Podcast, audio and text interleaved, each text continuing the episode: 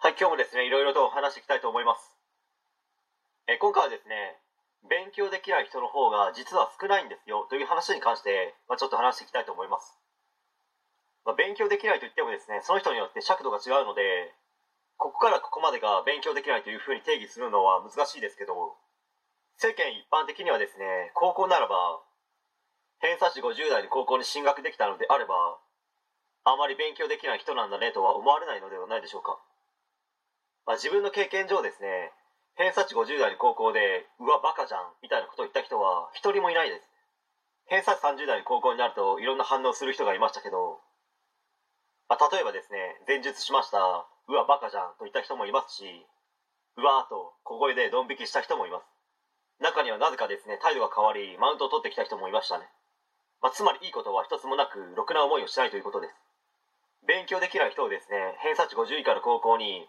進学した人というところに照準を合わせ提供した場合ですね、勉強できない人は少ないどころかいなくなる場合もあるよねという話でもあります。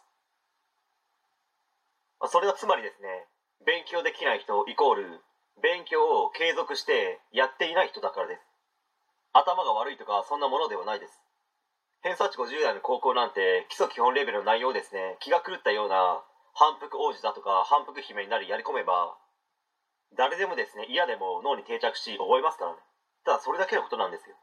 その上を目指すのであればそれだけでは不十分でしょうけど、まあ、自分も実際にやってみてあこんなんでいいんだとかこの部分だけ覚えればいいんだと拍子抜けした感じです、まあ、くまでもですね偏差値50代の高校に関してはです。偏差値65以上70前後ぐらいになると応用レベルもそれなりにできないと落ちるかなという感じですし内申点もありますからね。まあ、仮に受かったとしてもですね、回覧化生活というですね、あまり嬉しくない高校生活が待っている可能性は大きいかと思います。まあ、そこは本人が努力をするしかないので、他の人は頑張ってねとしか言いようがないですけど、